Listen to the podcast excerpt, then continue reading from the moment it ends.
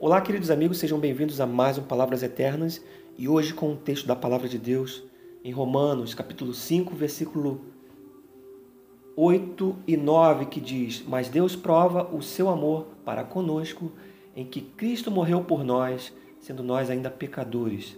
Logo, muito mais, agora tendo sido justificados pelo seu sangue, seremos por ele salvos da ira.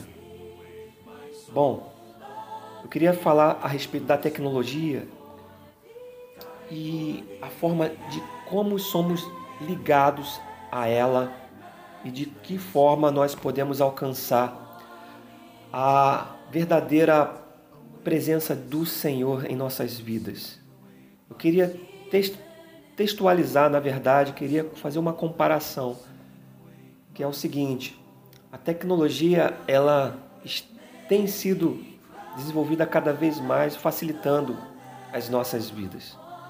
Por exemplo, podemos acessar nossas contas bancárias, fazer pagamentos pela internet, realizar muitas tarefas sem precisar sair da nossa casa.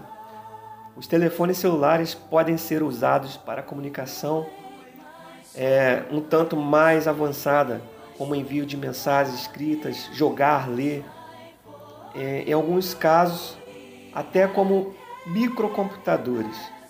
Enfim, as inovações tecnológicas nos ajudam a viver melhor, sim, claro. Mesmo assim, algumas pessoas desconfiam delas. Ao mesmo tempo, quando têm de usar as facilidades do mundo moderno, perguntam-se como aguentaram tanto tempo sem aquilo. De certa forma, podemos comparar a nossa relação com a tecnologia com um relacionamento com Deus, porque por meio da nossa fé em Jesus somos reconciliados com o Pai. Então recebemos a vida eterna, o perdão de nossos erros, nossos pecados, uma nova vida, tendo uma nova esperança. Ou seja, com Deus a nossa vida é incomparavelmente melhor. Para isso, não há necessidade de sacrifícios como eram feitos antigamente nem de pagar penitências ou fazer outro esforço qualquer. Basta crer em Jesus Cristo e entregar a Ele nossa vida.